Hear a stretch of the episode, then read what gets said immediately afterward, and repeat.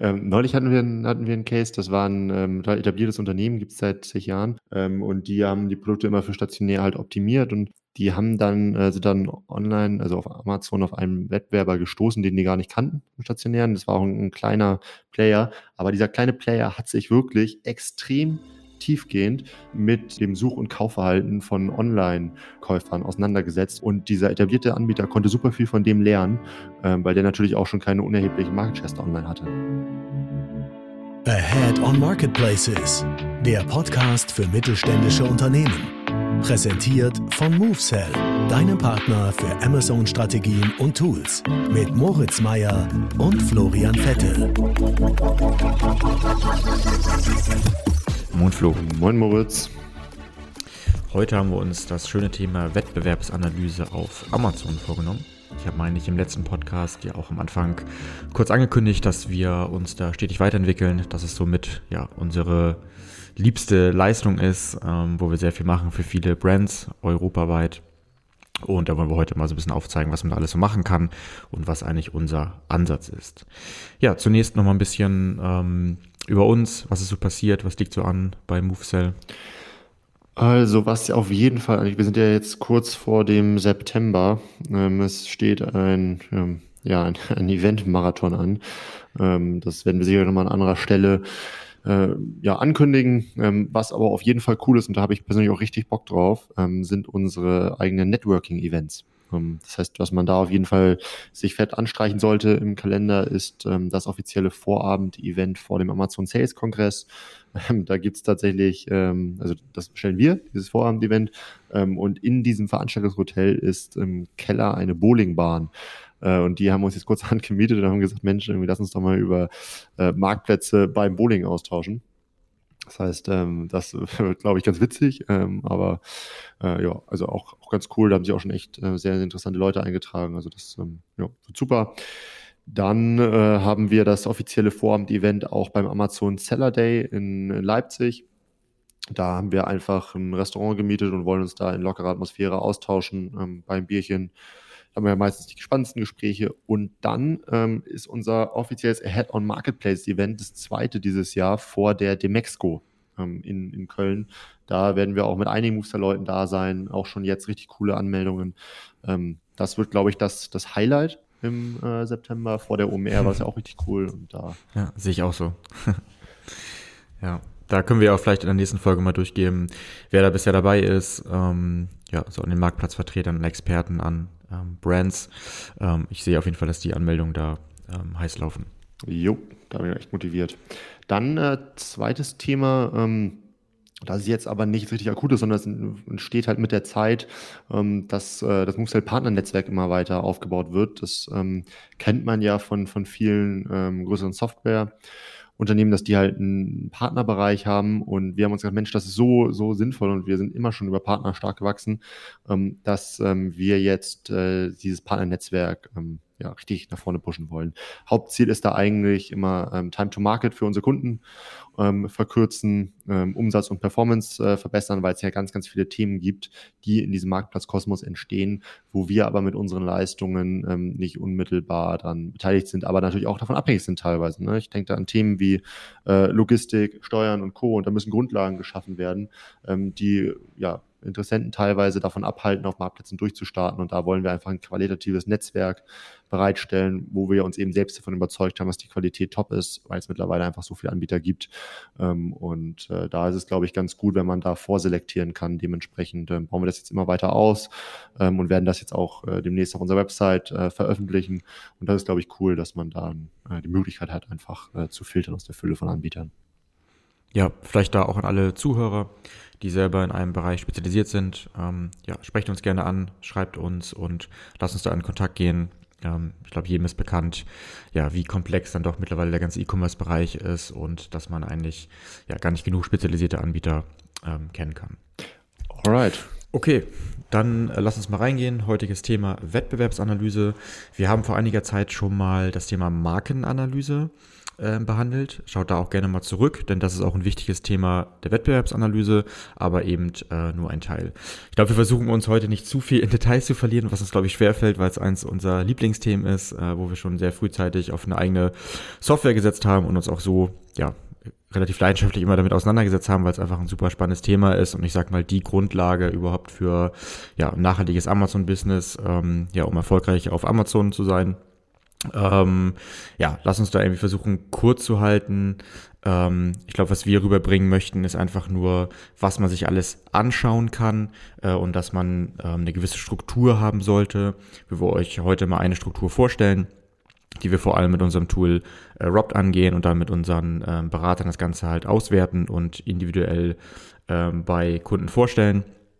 Das ist ein Satz, ein Ansatz und ähm, ja, ich hoffe mal, das ist hilfreich, dass man da einiges ähm, mitnehmen kann. Okay, dann ähm, lass mich doch mal reinspringen. Äh, ich glaube, was für viele interessant ist, bevor wir uns ähm, ein bisschen tiefer mit der Wettbewerbsanalyse äh, beschäftigen. Was ist denn überhaupt der Nutzen auf C-Level? Also warum sollte ich so eine Wettbewerbsanalyse überhaupt machen?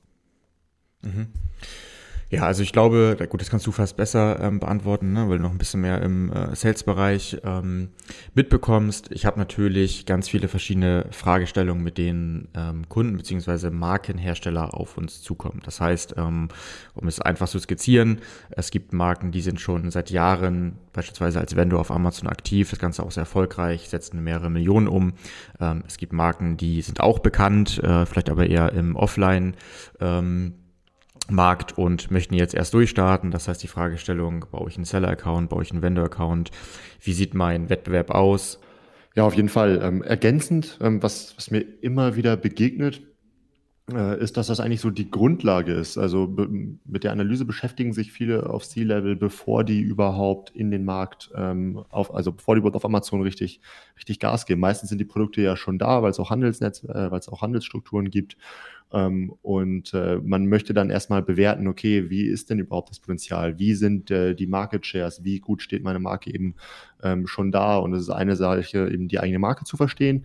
Aber es ist halt viel interessanter, auch ähm, das in Relation zum Wettbewerb halt zu verstehen. Und wenn danach das Ergebnis ist, ja Mensch, da ist noch super viel Potenzial, wir haben äh, überschaubare Market Shares, wir wollen da rein, ähm, dann ähm, schließen sich da ja diverse ähm, operative Maßnahmen dann halt an, ne? so eine Roadmap, wie, wie gewinne ich eben Market Shares und so weiter. Aber erstmal muss ich den Status quo erfassen. Und dafür ist, glaube ich, so eine Wettbewerbsanalyse cool. Ähm, eine Erkenntnis, die ganz viele da sammeln, ist, dass ähm, der, der, dass die Market Shares und das Wettbewerbsumfeld sich durchaus zum stationären Handel unterscheiden. Ähm, denn ähm, gerade internationale Player oder Player aus anderen ähm, Ländern ähm, wagen den Markteintritt erstmal online und auch erstmal über Marktplätze. Das heißt, wenn ich da sehe, dass gewisse Anbieter aus anderen Ländern schon da relevante Market Shares halten, aber im stationären für mich noch gar nicht sichtbar sind, ähm, kann ich davon ausgehen, dass das erstmal der erste Schritt war, jetzt wahrscheinlich online ähm, auf Marktplätzen und der nächste Schritt dann auch stationär sein wird. Ähm, beim Pharmaunternehmen hatte ich das zum Beispiel neulich und da konnte man dann schön sehen, paar Monate später, zack, waren die auch ähm, in der Apotheke gelistet und äh, das ist auf jeden Fall in Anführungsstrichen mal so ein Frühwarnsystem, ähm, wo man auf jeden Fall ähm, einen Blick drauf haben sollte. Ja, anderes Beispiel ist vielleicht, dass man, ja, dass jedem bisher bewusst ist, dass ähm, Amazon immer einfacher zugänglich ist, das heißt auch international und ähm, dass kein Geheimnis mehr ist, dass man in einigen Kategorien einen erheblichen Anteil beispielsweise auch chinesischer Händler und ähm, Marken hat. Und ähm, das glaube ich, was du auch sagen wolltest, ähm, dass man oder dass viele meiner Meinung nach bekannte Brands auch dann doch gar nicht genau wissen, was in meiner speziellen Unterkategorie eigentlich genau mein Wettbewerb ist, jo. weil es sind nämlich nicht immer genau die drei, vier Top-Brands, die jeder vielleicht direkt aufziehen würde oder die man, wenn man jetzt, weiß ich, Schuhe verkauft, neben einem im Schuhregal offline finden würde. Ähm, und ich glaube, dafür ist es schon wichtig, erstmal herauszufinden, was sind überhaupt meine relevanten Wettbewerber und wie sind die natürlich im Vergleich zu mir aufgestellt. Ja, ja neulich, neulich hatten wir jetzt, und dann schließen wir es auch ab, das Thema. Ähm, neulich hatten wir, einen, hatten wir einen Case, das war ein ähm, etabliertes Unternehmen, gibt es seit zig Jahren, ähm, und die haben die Produkte immer für stationär halt optimiert und die haben dann, also dann online, also auf Amazon auf einen Wettbewerber gestoßen, den die gar nicht kannten im Stationären. Das war auch ein, ein kleiner Player, aber dieser kleine Player hat sich wirklich extrem tiefgehend ähm, mit ähm, dem Such- und Kaufverhalten von Online Käufern auseinandergesetzt und hat dementsprechend das Packaging optimiert, hat die Bilder optimiert und und und. Ähm, und dieser etablierte Anbieter konnte super viel von dem lernen, ähm, weil der natürlich auch schon keine unerheblichen Market Shares online hatte. Ne? Also wirklich, ähm, wirklich, wirklich interessant, wie dann so Online-Only-Player, teilweise die 2C-Marken, ähm, sich da optimal ähm, ja, aufstellen. Alright. Ja. Dann ähm, nimm uns doch mal mit, äh, wie sieht denn, wie kann ich mir so ein grob so einen Ablauf ähm, vorstellen ähm, von so einer Wettbewerbsanalyse? Mhm. Also ganz wichtig natürlich äh, Vorbereitung. Das heißt, wir machen das so, dass ähm, unsere Berater erstmal mit dem Markenhersteller ins Gespräch gehen und einfach erstmal herausfinden, hey, ähm, ja, welche Produkte liegen eigentlich bei euch gerade im Fokus? Was ist eure langfristige Strategie? Welche Kategorien sind euch am wichtigsten? Natürlich kann man das Ganze auch extrem umfassend machen. In der Regel ist das nicht der Fall, gerade wenn ich eine Brand bin, die zigtausend Produkte hat. Äh, das heißt, das möchte ich alles erstmal herausfinden. Das heißt, ähm, kein Schema F. Wir werfen einfach, weiß nicht, 100 Topseller rein und schauen dann mal, ähm, was wir so finden. Ich glaube, das ist ganz wichtig, da den Scope, den ganzen Rahmen erstmal richtig zu finden. Und das findet man ganz klar im persönlichen Gespräch mit einer schönen ähm, Checklist heraus. So, und im äh, nächsten Schritt ähm, ja, werfen wir unser Tool Robt an, saugen uns alle Daten, die wir bekommen können, mittlerweile aus verschiedensten Quellen, werdet ihr gleich sehen, wenn wir so Teile der Wettbewerbsanalyse vorstellen, was man sich alles anschauen kann, erstellen äh, eine schöne Präsentation und ein Berater wertet das hier wirklich einige Stunden lang aus weiter bespricht man dann noch mögliche Auffälligkeiten, denn ähm, jede Kategorie ist speziell und äh, wie ihr wisst, gibt es verschiedenste Guidelines. Der Wettbewerb ähm, kann mal sehr stark sein, sehr schwach. Es kann sein, dass es einfach mal keine gute Datengrundlage gibt oder dass die eigene Marke oder auch andere Wettbewerber noch recht neu auf dem Marktplatz sind und deshalb sollte man sich natürlich auch individuell ähm, die Daten anschauen und gucken, ob man die noch weiter anreichern kann. Ja, dann erfolgt die Präsentation ähm, mit dem Partner, mit dem Kunden und ähm, dann kann man am Ende eben nochmal besprechen, was dann Handlungsempfehlungen sind und was auch die nächsten Steps sind. Genau, und vielleicht grob, äh, bevor wir jetzt einfach wirklich in den Inhalt reingehen, uns immer ganz wichtig äh, zu unterscheiden zwischen sozusagen E-Commerce Manager, SEO Manager, Advertising Manager, also ich sag mal Nutzer, der nachher vielleicht selber in die Umsetzung geht und die Strategie weiter ähm, bei der Marke verarbeitet versus dem Entscheider, Geschäftsführer, ähm, Head of Sales, was auch immer, die sich vielleicht für andere Punkte interessieren. Deshalb machen wir das so, dass wir ganz am Anfang ähm, das Ganze nochmal sehr, sehr grob runterbrechen. Ich sag mal, ohne viel Amazon Marketing, Buzzwords und wirklich sagen, hey, so steht ihr da, das sind eure Wettbewerber, das ist euer Potenzial, macht jetzt das und das. So, und dann gehen wir sozusagen erst inhaltlich tiefer rein und erklären, warum wir was gefunden haben und warum wir auch diese Aussagen treffen. Okay, ja, vielen Dank für die äh, Übersicht. Ähm, ja, ich glaube, das ist wichtig, dass man versteht, wie so ein Ablauf ist. Gibt natürlich am Ende noch so eine Abschlusspräsentation. Ähm, aber wenn wir eben uns in diesem Prozess da auf einen guten Scope geeinigt haben und da muss man einfach alle mit abholen, mit alle mit berücksichtigen, ähm, dann äh, kriegen, also haben wir da bisher mal richtig gutes Feedback bekommen und es bildet eben eine wertvolle Grundlage ne, für spätere Strategien. Wenn wir jetzt zum Inhalt äh, überschwenken, dann steht am Anfang immer die Markenanalyse. Ähm, wir sind in einer anderen Podcast-Folge schon mal ähm, genauer darauf eingegangen. Das heißt, äh, das auf jeden Fall mal anhören. Ähm, aber gib uns doch trotzdem mal einen kurzen Überblick, warum machen wir das am Anfang mit der Markenanalyse ähm, und was schauen wir uns da im, Groben an. Genau, ich reiße es einfach mal kurz an. Ich möchte ganz einfach gesagt herausfinden, wie steht meine Marke gerade da, angefangen bei der Anzahl der Produkte, die ich gelistet habe, Anzahl der Produkte, die auch kaufbar sind. Ich möchte schauen, in welchen Kategorien bin ich ähm, aktiv. Ich möchte herausfinden, was sind meine Top-Retailer, wenn ich jetzt meine Produkte und Marken nicht nur exklusiv verkaufe. Ähm, ich möchte vielleicht herausfinden, äh, aus welchen Ländern diese ähm, Retailer kommen. Ich möchte herausfinden, wie gut meine Produkte bewertet sind und ja, wie gut auch der Produktcontent aufbereitet ist. Das heißt, wie attraktiv ist der für potenzielle Käufer, kann man vielleicht in der Conversion Rate messen und sieht man natürlich anhand des Bildmaterials, anhand der Texte und wie attraktiv ist auch die Produktseite für den Amazon Ranking Algorithmus. Ähm, ja, Stichwort, wie gut sind meine Keyword Rankings. Das messen wir zum Beispiel in dem PQS, dem Product Quality Score. Der geht von 0 bis 100. 100 ist das Beste.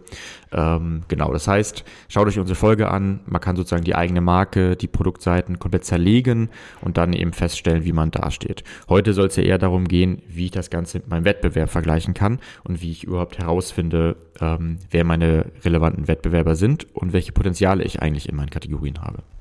Ja, also ich glaube, ähm, so zusammenfassend ist einfach wichtig, dass man einmal einen guten Benchmark halt hat. Ne, weil ganz viele von den Bereichen, die du genannt hast, schauen wir uns ja nachher später auch beim Wettbewerb an.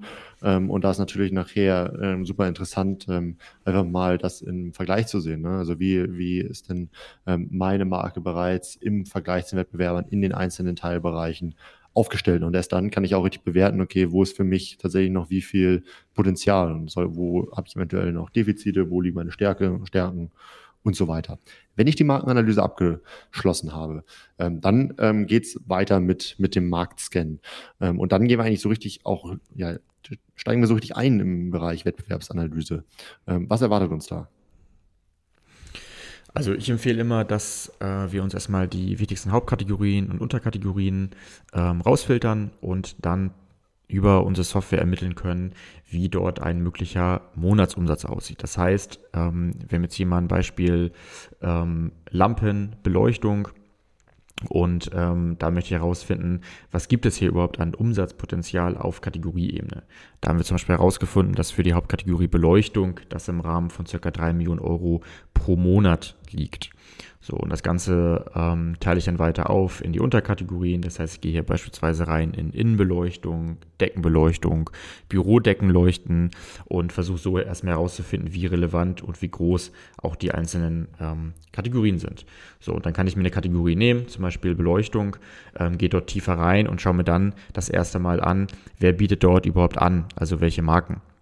Wenn ich mir jetzt mal die Kategorie Beleuchtung nehme auf Amazon.de, ähm, dann äh, kann man hier zum Beispiel herausfinden, dass ähm, Philips äh, ein Market Share, also Marktanteile mit seinen Produkten ungefähr im Rahmen von 60 Prozent hat und damit exorbitant höhere Marktanteile hat als zum Beispiel andere Marken wie ein Govi, ein Sonnenglas oder ein Getchi, so die im Bereich 4 bis 13 Prozent liegen. Und das sind natürlich schon mal Insights, die ich so nicht habe, die Amazon so auch nicht direkt rausgibt und äh, wo ich mich dann damit vergleichen kann. Das heißt, ja, wir ermitteln das natürlich auch über für eure Brand und äh, vergleichen dann mit dem Wettbewerb. Ja, was immer ganz cool ist, finde ich, dass nicht nur ähm, so sind, sondern es sind eben auch die Umsätze halt mit drin. Ähm, und das finde ich immer wieder super interessant, finde ich, da immer hinter die, ähm, ja, hinter die Kulissen zu schauen.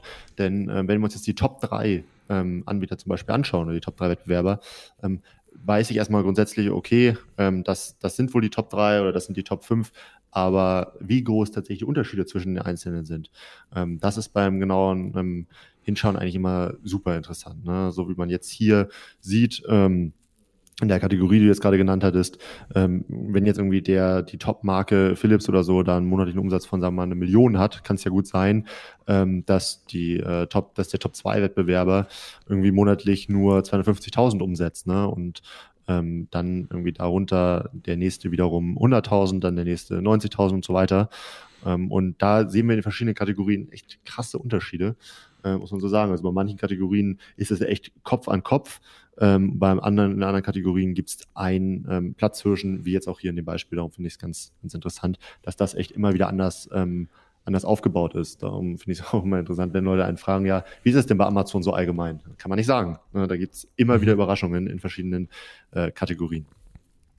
Ich finde es vor allem bemerkenswert, dass, ähm, also wir haben jetzt hier so eine kleine Analyse, die wir mal gemacht haben, über die Kategorie Beleuchtung vorliegen, ähm, dass ich die ähm, ja aus den Top 8 Marken eigentlich keine kenne, außer Philips. Mhm. So, und das haben wir ja anfangs schon eingeleitet. Ähm, wenn ich mir jetzt die Top-Marken angucken würde in den Top-Baumarktketten, ne, in den Top-Elektronikläden, Mediamarkt, Saturn, Gruppe oder von mir aus auch auf otto.de schaue, sieht es da wieder ganz anders aus und das zeigt halt nochmal, wie wichtig es ist, für den Marktplatz hier, Amazon, der für die meisten der wichtigste ist, natürlich sich das auch genau anzuschauen. Und das ist immer wieder für alle überraschend. Ja, definitiv. definitiv. So, wenn wir jetzt mal eine Ebene tiefer gehen, beziehungsweise die Ebene einfach nochmal noch mal verändern ähm, und wir schauen uns mal äh, Suchbegriffe beziehungsweise Key Keywords an. Dann auch, auch das Teil der Wettbewerbsanalyse. Äh, warum? Genau, hier geht es sozusagen in ähm, den Bereich äh, Such- und Kaufverhalten, das heißt ähm, Nutzersignale. Ich muss natürlich auch verstehen, wenn ich mein Umsatzpotenzial kenne, wenn ich meine Top-Wettbewerber kenne, ja, wie suchen denn überhaupt meine potenziellen Kunden? Und äh, da gibt es viele verschiedene Möglichkeiten, beispielsweise Brand Analytics, aber auch die Suchvorschläge kann man über Tools ähm, auslesen, wo ich dann herausfinde, was vermeintlich die wichtigsten Suchbegriffe sind. Und ähm, ja, dort gibt es erhebliche Unterschiede. Beispielsweise wird ähm, das Keyword Deckenlampe äh, fast fünfmal so oft gesucht wie das Keyword LED-Panel. Und ähm, genau, das hilft mir natürlich auch zu verstehen, wie ich nachher meine Produkte ähm, ausrichte. Aber wir schauen natürlich auch, ähm, wie gut sind wir als Brand gerade platziert im Vergleich äh, zu Wettbewerb und was ist auch unser Potenzial. Und da kann man so tief reingehen in die Datenlage, dass ich sogar auch verstehe, wie viel Umsatz mit einem bestimmten Keyword auf Amazon gemacht werden kann. Das heißt, wie ist die Umsatzrate des Keywords, wie ist die Klickrate. Ihr seht, da kann man äh, sehr tief reingehen äh, und finde ich auch immer ganz wichtiges Thema, das Ganze sozusagen nicht nur zeitpunktbezogen zu betrachten, sondern zeitraumbezogen. Das heißt, Stichwort Saisonalität, wie verändert sich ja, das, das äh, Such- und Kaufverhalten mit der Zeit. Und wenn ich jetzt hier mal ein Beispiel nehme, ähm, wir haben gerade über Lampen gesprochen, äh, Deckenlampe, dann sieht man, ähm, ja, dass es auf jeden Fall in manchen Monaten deutlich attraktiver ist als anderen, als in anderen und dann teilweise drei oder viermal so hoch ähm, ja, das Suchvolumen ist. Und das sollte man natürlich wissen, um beispielsweise wieder seine Marketingkampagnen dementsprechend auszurichten. Ja, auf jeden Fall. Also Budgetallokation ähm, über das Jahr hinweg ähm, ein super, super wichtiges Thema. Ne? Also kann ich nachher bis runter auf Tageszeit, ähm, aber äh, über das Jahr hinweg ein mega wichtiges Thema.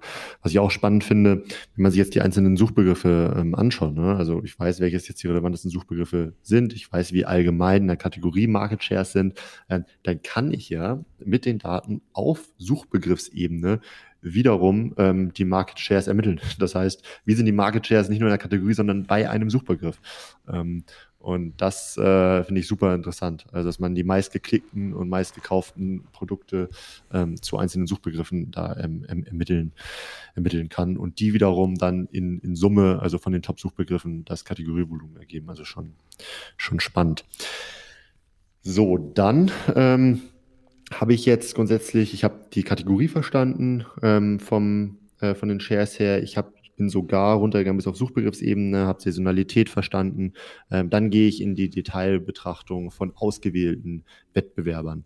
Ähm, wie geht man da vor? Nimmt man einfach immer die Top-Wettbewerber in der jeweiligen Kategorie?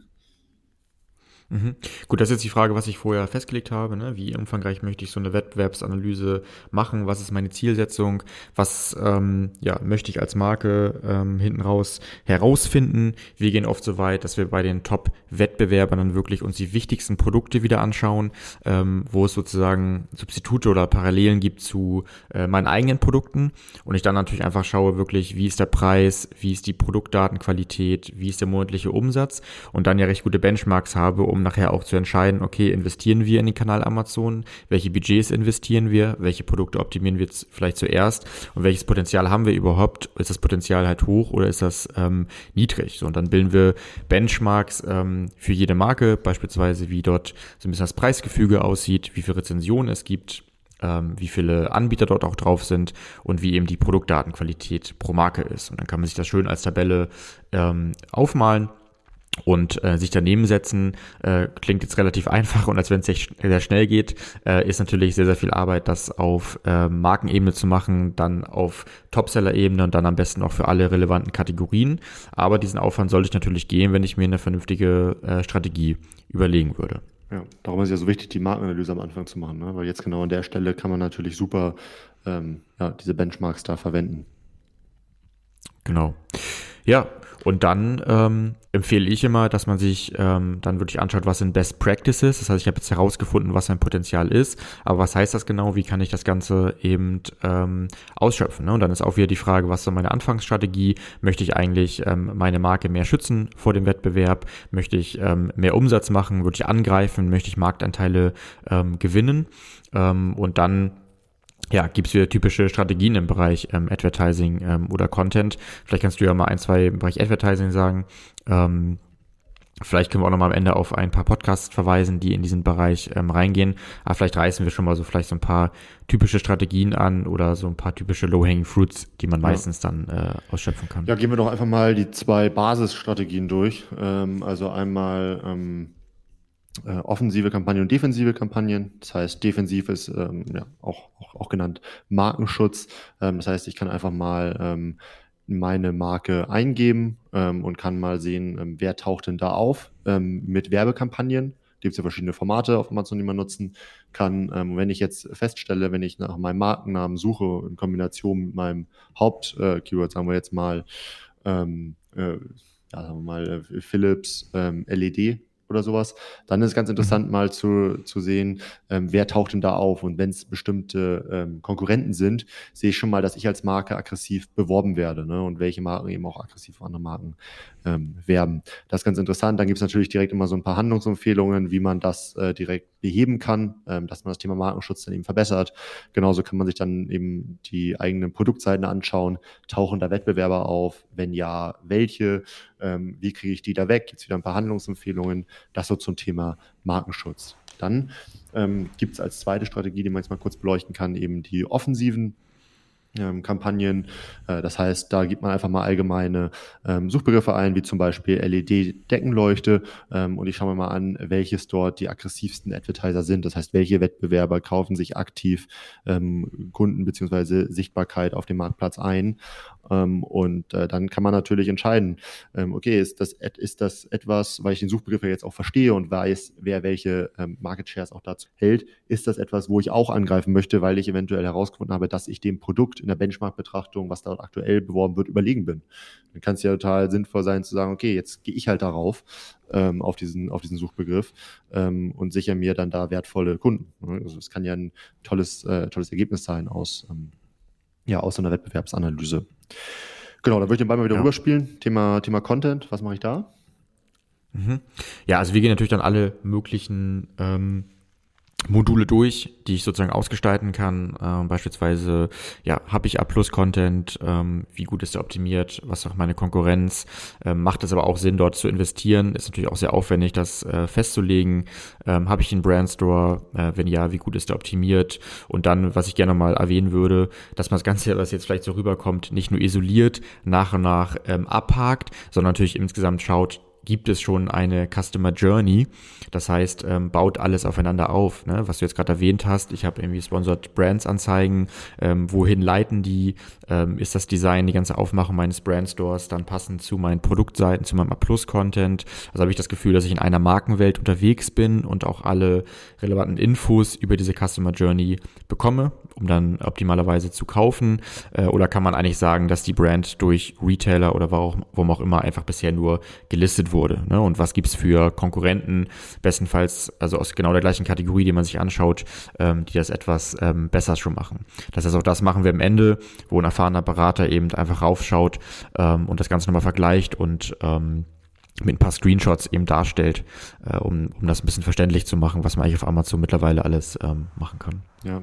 ja, ich glaube, das ist am Ende ist eigentlich immer das, was wirklich interessant ist, ähm, denn das sind ja die, äh, also ist halt die Bewertung ne, der Daten, die man dann eben ähm, ja, generiert und verglichen hat dass man dann eben auch ganz klar aufzeigt, okay, ähm, wo, ähm, wo sind wir, wo ist der Wettbewerb, wo sehen wir eben Entwicklungsmöglichkeiten, ähm, ist eventuell auffällig, dass die ähm, meistverkauften Produkte vom Wettbewerb alle Bundle, sind das alles Bundle-Produkte, äh, wir bieten aber einfach eigentlich nur Einzelprodukte an, kann es dann eine Strategie sein zu sagen, Mensch, wir bieten auch Bundle-Produkte an, weil in den ähm, Suchbegriffen, die analysiert wurden, eben auch zum Vorschein gekommen ist, dass nach vielen Bundles gesucht wird. Das heißt, so ein bisschen Product Market Fit. Ähm, passe ich denn tatsächlich auch zur Nachfrage mit meinem Angebot? Kann ich das möglicherweise äh, abwandeln?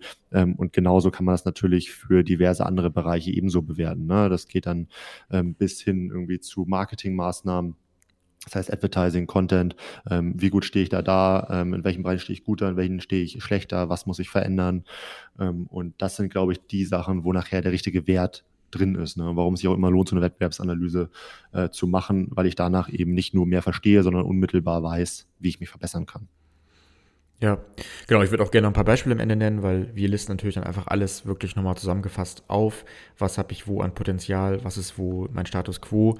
Um Beispiele zu nennen, ich finde heraus, dass zum Beispiel nur äh, 50 von 105 Produkten wirklich gelistet sind. Äh, davon sind wieder nur 50 Produkte wirklich auch aktiv, das heißt, können gekauft werden. Äh, davon habe ich vielleicht nur bei 30 auch die Buybox als Vendor oder mit meiner ähm, Sellermarke ähm, dann kann ich herausfinden, dass mein Product Quality Score im Durchschnitt nur bei 64 liegt von 100, der Benchmark der Kategorie aber eher bei 80 bis 90 ist. Ich kann vielleicht herausfinden, dass ich doch eher im höheren Preissegment anzusiedeln bin, als ich vielleicht vorher gedacht hätte, zumindest für meinen direkten Amazon-Wettbewerb. Das heißt, wenn man sich so eine typische Suchergebnisseite eben ähm, anschaut, und ja, im Advertising hast du auch schon vieles genannt. Ich kann natürlich herausfinden, dass ich noch gar keinen Markenschutz habe für äh, meine Marken-Keywords. Oder ich finde vielleicht auch heraus, dass andere Wettbewerber sehr aggressiv auf meine Marken-Keywords ähm, bieten. So, und da gibt's ähm, dann von uns sehr lange Listen mit ganz konkreten Potenzialen, wo ich im Endeffekt auch schon dadurch eine Roadmap ableiten kann und weiß, was zu tun ist. Oder das Ganze erstmal sacken lasse, intern weiter bespreche und dann überlege, ähm, genau, was geht man intern mit Agentur oder was auch immer an ähm, innerhalb einer größeren Strategie. Aber ich glaube, es sollte jetzt bewusst werden, welche ganzen Elemente man sich anschauen kann und dass man dann erst wirklich eine ernsthafte Strategie für den Marktplatz Amazon bauen kann. Ja, also ganz, ganz häufig eine super wichtige Basis. Lohnt sich auch sowas mal in regelmäßigen Abständen zu machen, ähm, dass man sagt, ähm, ich schaue mir das alle sechs Monate mal an, mache mal so eine Wettbewerbsanalyse, weil wenn wir eins, glaube ich, über den Amazon-Bereich sagen können, ist, dass der irgendwie im stetigen Wandel ist. Ne? Das heißt, Amazon bietet neue Marketingmöglichkeiten, neuer Wettbewerb ähm, entsteht, Market Shares verschieben sich und, und, und. Ähm, und das ist einfach, ähm, ja, einfach der Weg, da einen Überblick und einen klaren Kopf behalten zu können. Hast du noch was zum Thema Wettbewerbsanalyse? Ich hätte noch einiges, aber ich würde sagen, das reicht erstmal als guten Überblick. Gebt uns gerne Feedback, ob alles verständlich war. Ich würde vorschlagen, dass wir kurzfristig nochmal eine Folge nur über unsere Händler, also Retailer-Analyse aufnehmen, ähm, was man da alles so rauslesen kann, auch wirklich ähm, manuell und vielleicht nochmal eine Folge wirklich nur zum Such- und Kaufverhalten machen, äh, Stichwort Saisonalität. Und genau, ansonsten würde ich nochmal einen weiterführenden Hinweis geben. Ähm, da hat Jule bei uns aus dem Content-Team vor kurzem einen schönen neuen Artikel in unserem Blog veröffentlicht. Den findet ihr wie immer auf movesell.de slash blog. Und dort hat Jule sich relativ aufwendig angeschaut, welche nachhaltigen Kennzeichnungsmöglichkeiten es eigentlich auf den Marktplätzen Amazon, Otto und Co. gibt. Thema wird immer wichtiger, wird nochmal erläutert und äh, mittlerweile gibt es ja zum Beispiel den Climate Pledge Friendly ähm, Badge und bei anderen Marktplätzen sind das wieder andere Badges. Beispielsweise bei Otto steht einfach nur nachhaltig in grün dran. Äh, ich glaube für viele ein sehr wichtiges Thema und schaut da gerne mal rein. Alright, hat Spaß gemacht ähm, und bis zum nächsten Mal. Ciao, ciao. Bis dann, ciao.